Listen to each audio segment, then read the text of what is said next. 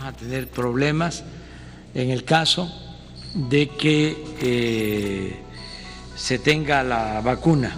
135 para de muertos y más de 5.000 lesionados por la explosión ocurrida ayer en el puerto de Beirut. López Dóriga me la pela. Ahora de este video, dos ratas intentaron asaltar a pasajeros de una combi en el transporte protestar. público. Salieron celebrando grupos pro vida tras el fallo de la corte que rechazó. Every player, every coach, even the referees took tasas de defunciones por 100.000 habitantes que se registran en países con una población similar to a la de continue to México. have discussions with China. We want to have free and fair El reciprocal paso del tren Maya, este, en toda la trayectoria, se va a reforestar. El refresco del presidente Peña Nieto. Peña fiel. Hey, ¿qué onda? Mi nombre es Adrián Molina y me encuentro con mi hermana Sabrina Molina. Hola. Y bueno, antes de empezar a hablar de estos temas, la verdad, bastante interesantes, escogimos los temas Ay, sí, súper interesante. bastante intrigantes. Eh, um, queríamos introducir, hablarles un poco de, de este pequeño proyecto, de este podcast llamado La Política de los Don Nadie, O sea, nosotros. que bueno, es nuestro primer episodio. Pero bueno, en sí el proyecto me surgió, se me ocurrió, no es una idea original, ya hay muchos grupos de debate que hacen este tipo de cosas, pero mi papá, bueno, en esta pandemia como a todos nos ha, ha pegado, mi papá la neta se la pasaba diciéndome, oye Adrián, ya salgo, Adrián, ponte a hacer algo productivo, va a estudiar, bla, bla, bla, que ahorita vamos a hablar un poquito de quiénes somos. Em, pues la insistencia de mi papá hizo que quisiera empezar algo mío. Y dije, bueno, porque un podcast donde hablamos de política, ya que me gusta. Y quise Yo incluir a te mi di esta hermana. idea. Tú no me diste esta Yo te di idea. esta idea para tu proyecto IB y no me hiciste caso. te di esta idea para tu examen y no me hiciste caso hasta ahorita. Sí. No me doy Bueno, cuenta. bueno, nace de mi hermana. Bueno, el punto es, la política de los don nadie em, nace porque, como todos sabemos, las redes sociales son una herramienta de comunicación masiva que ha servido tanto para marcas grandes, empresas transnacionales, promocionar, hacer negocios, incluso comercios locales, pero igual para debatir sobre temas políticos, sociales, culturales, compartir gustos, mostrar qué te gusta hacer, en qué no estás de acuerdo. Entonces es un, es un mundo de opiniones en que la gente cree que, que ellas están bien o que las otras personas están mal. El punto es que chocan, chocan todos los es un pensamientos. espacio de debate súper fuerte. Sí, y claro, y no siempre se respetan esas reglas. Entonces dije, o sea, las reglas de debate o de conversación sana, conversación respetuosa, que es como se supone que sea un diálogo, claro. Ajá. Entonces dije, bueno, pues si yo quiero hacer este tipo de proyecto, pues quién soy yo para dar. O sea, muy, está muy chido que todos demos nuestra opinión porque es válido, es ejercer nuestro derecho de libertad de expresión. Pero, Pero ¿quién soy yo para empezar a hablar de política nada más leyendo? Entonces se me hizo algo bastante interesante la política de los don nadie, porque somos nadie. O sea, en teoría, sea, creemos que nuestra opinión es la verdad absoluta, Claro. pero pues en realidad somos personas X. sí. Y bueno, a lo que vamos. Mi nombre es Adrián Molina, tengo 18 años y acabo de terminar la prepa, soy de Cancún, Cancún, México. Y voy a estudiar la carrera en la universidad, la carrera de Ciencias Políticas y Ajá. Administración Pública en la Universidad Iberoamericana, ese- Ibero. Campus Puebla. Ándale. Ujú. Y mi hermana Yo estudié Ciencias Ambientales y Desarrollo Sustentable, igual en la Ibero Puebla, y me acabo de graduar. Exacto. Entonces somos una combinación de disque adultos, pero con un humor o con una, Una mentalidad, mentalidad, no muy bien, madura. Y bueno, esa es la pequeña introducción. Gracias por escucharnos. Bye.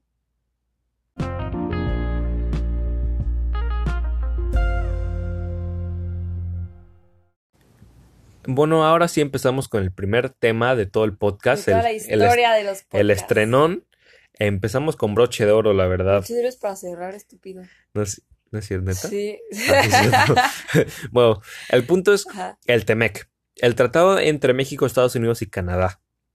Eh, el TEMEC no es nada más que la actualización de un tratado que ya existía, el famoso Telecan o TLC, TLC. Tratado de Libre Comercio de América del Norte. Bueno, voy a contextualizar un poco sobre el Telecan para entender mejor las raíces del TEMEC. El Telecan entró en vigor el 1 de enero de 1994, en el ex- sexenio de Salinas de Gortari, con el fin de fomentar eh, la creación de, de- de redes de producción entre fronteras, la creación de empleos, reducir los, los aranceles y también los costos de producción. Así, para así facilitar el acceso a, a más bienes y servicios por parte de la población de, de los tres países. Bueno, O sea, literal para que consumiéramos más. sí, pero se cosas. Ajá. Bueno, y en sí para que la economía crezca. Pero bueno, ¿cómo surge el Telecán? Eh, En 1990 surge la necesidad de establecer un, un acuerdo de, de libre comercio con, con Estados Unidos y esto se debe porque ¿qué había pasado para 1990? Ya se había caído la URSS. Ah, sí, La URSS ya, ya, ya se había caído, el socialismo como tal ya se había caído, por lo tanto la globalización empezó a ser un fenómeno mucho más real. Em, Estados Unidos, como líder del bloque capitalista, el capitalismo empezó a, tomar lugar en, ya en diferentes países, por lo tanto, tanto México como Estados Unidos necesitaban competir con otros bloques económicos, por ejemplo, la, la Unión Europea. Ah, sí. Sí. Bueno, según datos del Banco Mundial, en 1990 el PIB de México era de 262 mil millones de dólares. Para 2015, que ya el Telecán ya llevaba 21 años funcionando, Ajá, el PIB mexicano había ascendido a más de un billón 144 mil millones de dólares. Y bueno, cabe recalcar que primero eh, solo eran México y Estados Unidos, y ya una en 1991 se metió Canadá. Mm, pensé que habían estado juntos No. desde el principio. Al principio nada más éramos nosotros y los gringos. Y bueno, una rápida contextualización de la situación en México. Eh, bueno, para 1994, como dato extra, fue que el pobre Colosio fue asesinado. Pero fuera de eso, eh, bueno, también el, ejército, No. el ejército zapatista fue, se había levantado porque el Telecán, según ellos, no les iba a beneficiar. Que bueno, Pues obvio. Sí, sí, nos beneficiaba. Y bueno, algunas reformas económicas importantes. Se decretó la, la liberalización de, de las empresas paraestatales al capital extranjero y la privatización de los, privatización de los bancos. Y bueno, eh, la deuda externa nacional pasó de representar un 63% del PIB en 1988 a un 22% del PIB para 1994. No inventes. ¿Y cómo se redujo esto? Bueno, en, gra- en gran parte fue pagada a partir de, de la venta de empresas paraestatales como Telmex, que fue comprada por, Por Slim, por- sí. por Carlos Slim. Exacto. Y bueno, algunos inversionistas. Lo que se buscaba mucho era la inversión tanto nacional como extranjera. Sí. Y bueno, Pues sí. en, en sí se, Carlos Salinas de Gortari nos, nos prometía que ya México iba a ser una potencia económica, que ya con Estados Unidos íbamos a meternos Uy, al primer mundo, logró, pero ¿eh? ya sabemos cómo terminó eso. Y bueno, em, en 1994 las exportaciones de México hacia Estados Unidos valían 60.802 millones de dólares. Las importaciones 79.345 millones de dólares. Por lo tanto, importábamos mucho más de lo que exportábamos. Bueno, mucho más, 19 mil millones de dólares. Pero bueno, Nada más. para 2015, las exportaciones de México hacia Estados Unidos ya valían 308.772 millones de dólares y las importaciones 186.802 millones de dólares. A- en- para 2015 ya, import- ya exportábamos mucho más de lo que importábamos.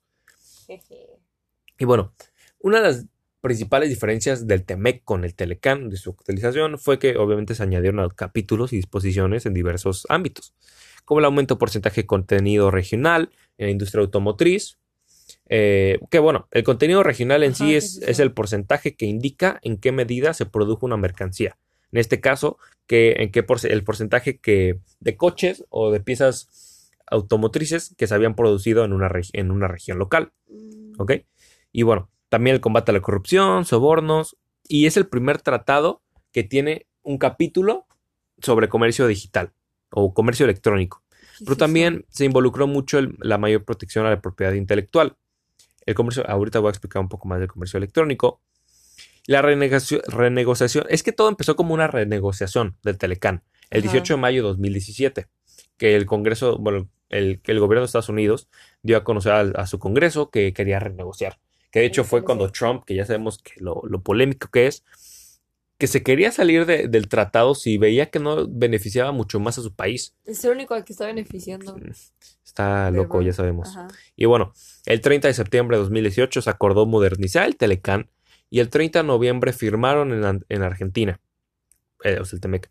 El Telecán contaba con 22 capítulos que ya sabemos que querían eliminar obstáculos de comercio, facilitar la, cu- la circulación transfronteriza, etc. Y bueno, el Temec se compone por 34 capítulos. y son temas, uno de los temas que se me hicieron muy interesantes fue el, el ámbito laboral.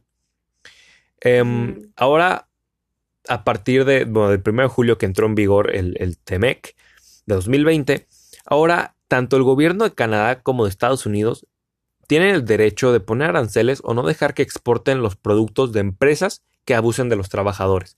esto obliga esto obliga a que la Secretaría de Trabajo tenga tan solo 85 días para resolver las demandas de por parte de los trabajadores a las empresas. Y bueno, ¿qué busca esto? Beneficiar al sindicalismo libre. Como sabemos, el sindicato es una asociación de trabajadores que tiene el objetivo de la defensa de intereses profesionales, económicos y laborales de los trabajadores. Em, busca incrementar los salarios, eh, reducir los, los, horarios, mayor protección social y todo eso. Sí. Y bueno, no es un partido político, ya que nada más busca representar políticamente a los trabajadores. Muy diferente. Y bueno, ¿qué quiere decir con, con la libertad sindical? Esto significa que los patrones no intervengan en los procesos de selección y organización de trabajadores, que ya sabemos cómo luego los patrones se meten para beneficiarse a ellos mismos. Sí, es cierto. Y bueno, em, a diferencia del Telecán, el, el, ámbito laboral no tenía, bueno, en el Telecán el ámbito laboral más bien no tenía un mecanismo expedito y México se las podía ingeniar para incumplir. Y bueno, ahora pues ya se nos exigió mucho más en el tratado tener que cumplir y estar un poco más al nivel de, del países como Canadá. Exactamente. Así como los salarios. Un trabajador en una planta automotriz en México gana de 6 a 10 veces menos que uno en Canadá o Estados Unidos haciendo lo mismo. es increíble. No, pues con razón. Y bueno, el capítulo dedicado al comercio digital. El TEMEC es el como ya he dicho, es el primer tratado comercial en el que se destaca un capítulo de comercio digital. Y más porque aquí en México es muy importante, el 64% del total de las empresas son pequeñas y medianas empresas y genera el 60% de los empleos. Por lo tanto, las plataformas de Internet en el mercado global facilitan el comercio internacional. Las industrias y la economía pueden tener acceso a múltiples beneficios, como la reducción de costos de transacción y comunicación, que aumentan estos la disponibilidad de productos y servicios. Em, además que se favorece el crecimiento de empresas con modelos de negocios enfocados en crear cadenas de valor. ¿Qué es una cadena de valor? Rapidito. Es un modelo de negocios que describe los pasos que se necesitan seguir para un producto, para crear un producto. Lo que se busca es, en estas cadenas de valor, es incrementar la eficiencia de la producción para entregar un máximo valor con menos gasto posible. Y lo que se busca es beneficiar al consumidor, por lo tanto, porque se crea una, una competencia para establecer los precios más bajos con una mayor calidad. Y bueno, ah. pero México enfrenta desafíos importantes, particularmente el desarrollo de infraestructura para la innovación y la creación de un mercado digital. No todas las empresas, que son la mayoría de, em, pequeñas y medianas, tienen el poder adquisitivo de poder em, capacitar a todo su personal o incluso a su a sus oficinas, sí, para poder meterse en todo, en todo este negocio eh, internacional. También se eliminan los intermediarios innecesarios que luego tienden a restar eficiencia y dinamismo a intercambios comerciales. Y para cumplir esos objetivos se tienen que facilitar el libre flujo transfronterizo de datos, protección de datos personales, mm. fortalecer la cooperación en, ciberseguridad. Bueno, esto en sí es el TEMEC, pero... Pero... Ajá, bueno, sí, muy chida toda tu información y tus cifras, pero pues, ¿qué pedo? ¿Tú qué opinas? A ver. Bueno, mi opinión. Ahora bien, yo, o sea, yo creo que el TEMEC sí es un tratado mejor planeado que el Telecán. Pero mm. algo que me intriga es que AMLO defiende y pone al tratado como si fuera nuestro héroe o nuestra salvación de esta pandemia, de este desastre económico. O sea, AMLO niega el, el cacas o el, cabecita de algodón. ¿De qué? ¿Por qué el cabeza de algodón? Pues así lo pusieron en Facebook. Ah, bueno. AMLO niega una realidad que, que es muy probable que vaya a pasar que según él la economía va a tener forma de V, que bajó, llegó a su punto más bajo y vuelve a subir sola. Pero es muy probable es que, es que es muy probable que la economía vaya a seguir bajando, pero es o sea, lo que dicen algunos expertos es que va a tener forma de L, baja y luego nos vamos a mantener ahí un buen rato. Entonces, la pregunta es ¿cómo nos va a salvar una economía, la economía gringa, que ya el mismo Departamento de Comercio de Estados Unidos anunció que su que en el segundo trimestre su economía se contrajo 9.5% No y que si sigue así el año va a poder llegar a contraerse hasta 33% a finales de 2020. Y nos estamos aferrando a esos vatos. La exportación mexicana cayó Ajá. 20.7% respecto al mismo periodo del año pasado y cayeron 54% de las exportaciones de México a Estados Unidos y viceversa. O sea, esta renovación de un nuevo tratado trilateral, yo creo que es un tratado mejor, Ajá. pero llegó en un mal momento tal vez, porque Sí, todas las economías están, valien- están valiendo de los tres países. Y bueno, también yo creo que remarca el fracaso del Telecan. Chale. Ya nada más rápido, antes de pasar al segundo tema, quiero decir que tampoco Ajá. la, la oposición de, en México ha propuesto El ningún... BOA. de todos los, los, los bloques de, em, de oposición en México no han propuesto ninguna alternativa tampoco, o sea, tampoco Nadie se ha hagan. propuesto nada, es que igual, eso es otro tema, pero Hay que anotarlo para sí, hacerlo después, sí. la oposición aquí en México está muy dividida.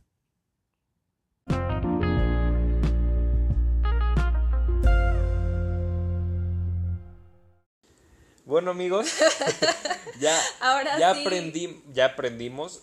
eh, perdón por haber, no sé por qué no se escuchó, se dejó de escuchar. ¿Por qué a no partir de- revisaste mi parte? Sí, la verdad, yo me confié, dije, bueno, pues ya quedó. Y la verdad me había gustado cómo había quedado la parte de mi hermana. Sí. Bueno, Solo quiero recalcar que Adrián revisó su parte y tardó como cuatro horas grabando no, lo sí, suyo. eh, bueno, es que sí, Sí. es que. Bueno, y sí. mi parte ni siquiera la revisó una vez y miren lo que hizo. Bueno, tampoco tú la revisaste. Pero no hay que echar culpas. Pues sí, bueno. Ok, el tema muy interesante de mi hermana, que nos va a explicar, el racismo a la inversa. Tan, tan, tan. Hace unos meses todo el internet se volvió loco y todo el mundo se volvió loco. Una de las tragedias que han formado parte de la lista de tragedias de, de este Del 2020, 2020. el asesinato de George Floyd, el ciudadano afroamericano de origen estadounidense que fue asesinado por un policía.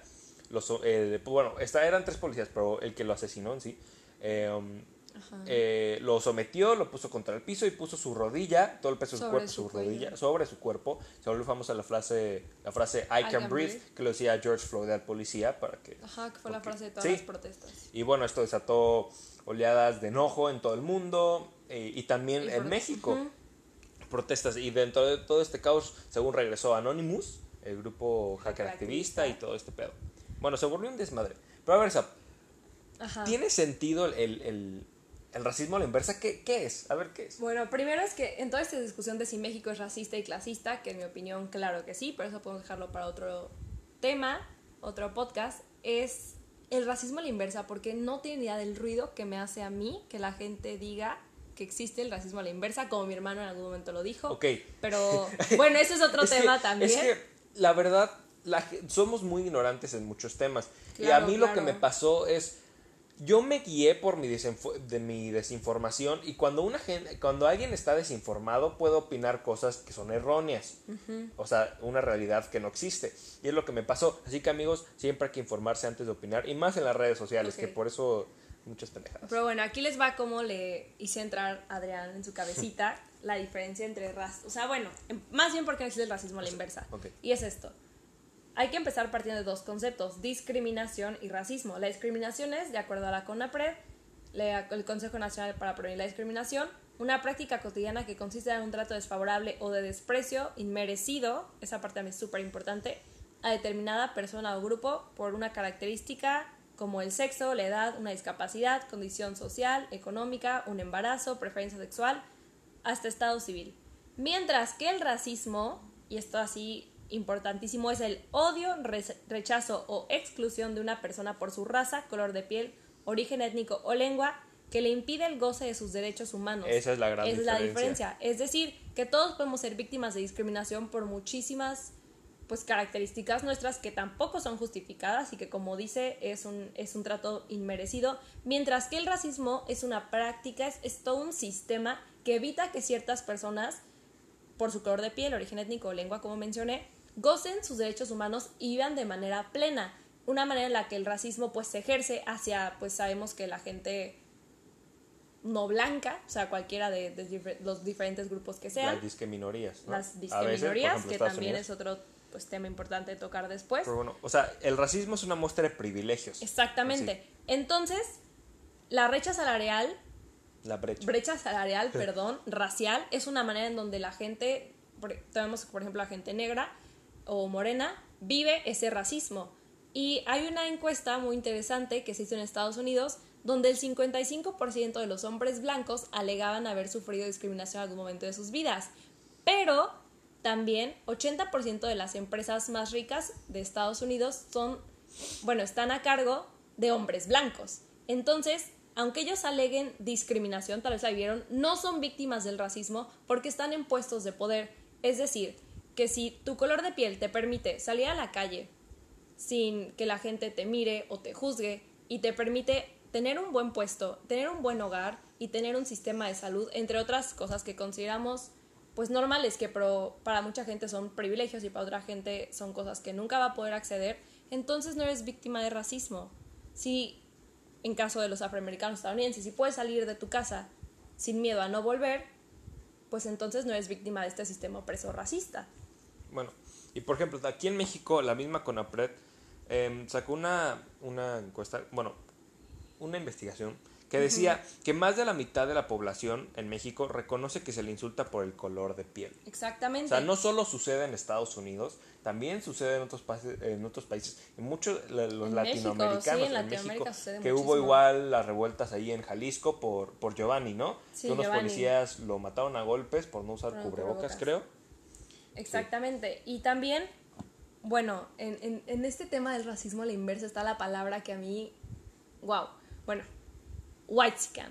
¿Por qué una persona whitezican se considera víctima de racismo? Ok, Si esa, ex- explica que es un white bueno, Porque está medio, a veces se confunde sí, el, el- pero vamos el a como reducirlo a, a la, la definición más simple. Un whitezican es una persona de color blanca, de piel color blanca, es blanca, ajá, tez de blanca, clase alta. clase alta, que vive en privilegios y con lujos y que está de cierta manera cerrado a la realidad que vive la mayor parte de México. Luego se le asocia al, al pensamiento de el que es pobre es pobre porque Exactamente, quiere, ¿no? porque no trabajan y así. Y parte de como lo que caracteriza a los whitexicans es que son personas que no han tenido que trabajar por su dinero. No es que toda la gente blanca, pues bueno, es otra cosa. El punto es que ¿por qué ser whitezican o por qué la palabra whitezican se considera racista si en primera no es ni la mitad de ofensivo de lo que es que te digan indio, prieto, moreno u otras palabras, siempre con ese sentido de ofender, ¿no? no Sí, porque, Ajá. bueno, es otro tema lo del lenguaje, porque Prieto ya misma Yalitza Aparicio dice, "Hoy soy prietita. De hecho Sí. tuve, tuve un, un debate con, Con- eso con mi amiga, shout out, tu Daniela Cantú, eh, sobre eso, pero bueno. Deja de abarcar mi tema, por Sí, favor. perdón, perdón. Y bueno, está esto. En primera ni siquiera es la mitad de ofensivo. Y en segunda, la palabra whitezican aparte es una palabra que refuerza estatus. Es decir, que es una palabra que señala a alguien que tiene dinero, que tiene oportunidades y que tiene privilegios. Mientras que la palabra como indio, prieto, naco también siempre se usa para desacreditar o denigrar y ofender. Entonces, Sí, no ahí- usen naco. Exactamente. Eso sí es- es y ahí se ve mucho la diferencia entre lo que es una discriminación y entre lo que es pues ser racista. Y también podría entrar el, el término de meritocracia, a veces en el pensamiento whitezican, que es, en sí es como una forma de gobierno basada en el, en el mérito, en lo que cada uno se merece. Es como, si entre más te esfuerzas, más tendrás. Entre comillas, pero hay gente que puede trabajar 12 horas diarias y no poderse jamás acabar de pagar su casa. Exactamente, o sea, hay mucha gente, principalmente la gente pues de, pues, de piel morena, piel oscura, como sean, que le quieran llamar ustedes, que por más que trabaje siempre van a recibir salarios menores que la gente de tez blanca. Y- Y, y pues eso es, eso es una manera en donde se demuestra el racismo. Y otra cosa es que también en México hay muchos microracismos, por así decirlo. Y por ejemplo, bueno, yo para aclarar soy morena, nada más para que tenga sentido La lo que voy a de decir. La mayoría de los mexicanos somos morenos, ¿no? Sí. Pero, por ejemplo, a mí me ha pasado que en el aeropuerto, inspección sorpresa, voy con gente blanca, me toca a mí. O, por ejemplo, que mi propia familia me dice, ay, pero es que tú no eres tan negrita o no eres tan morenita, como tratando de consolarme o como tratando de animarme por haber nacido morena. Y eso también son como conductas que creo que todos nos tenemos que ir pues cuestionando. Y bueno, ya para acabar mi parte y no aburrirlos, les quiero recomendar una serie en Netflix eh, que a mí la verdad me gusta mucho. Se llama Dear White People, querida gente blanca. Eh, no encontré la traducción que tiene en español, pero esa es la que pues, yo le puse. Y habla muchísimo sobre, bueno, ajá, sobre lo que pues viven todavía las personas, lo que vivimos todavía todas las personas en referencia al racismo en la actualidad, porque pues no se acabó en pues con todas las guerras. Sí, llevan, llevan 500, en esta, por ejemplo, Estados Unidos llevan 500 y nosotros desde antes de la independencia llevamos más Siglos. de 500 años luchando en contra del racismo y ahorita no es que sea peor, es que ya se puede grabar. Esa es la diferencia. Sí, pues Nunca ha dejado de... de existir Sí. y pues 500 años después seguimos luchando y aquí seguimos. Ya, gracias, Abril.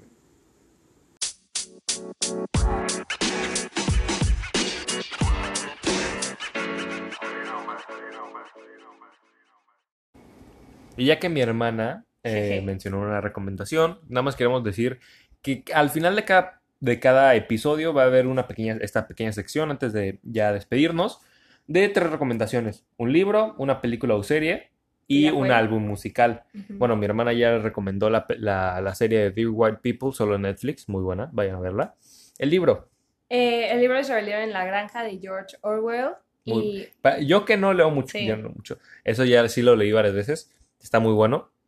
Y el álbum, bueno, lo- lo- mis amigos saben que yo soy muy fan de Oasis, la mejor banda de los noventas. Y bueno, el- la recomendación es el primer álbum de, de esta banda en mil- de 1994 ¿En llamado... entró en vigor el, el tele- el Telecán. Cool.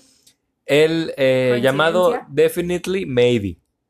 Sí, ok. Y bueno, ya es todo. Muchas gracias por habernos tenido paciencia y por Gracias por haber aguantado a Adrián. nah, a los dos. Y los esperamos en el próximo episodio. Bye. Bye.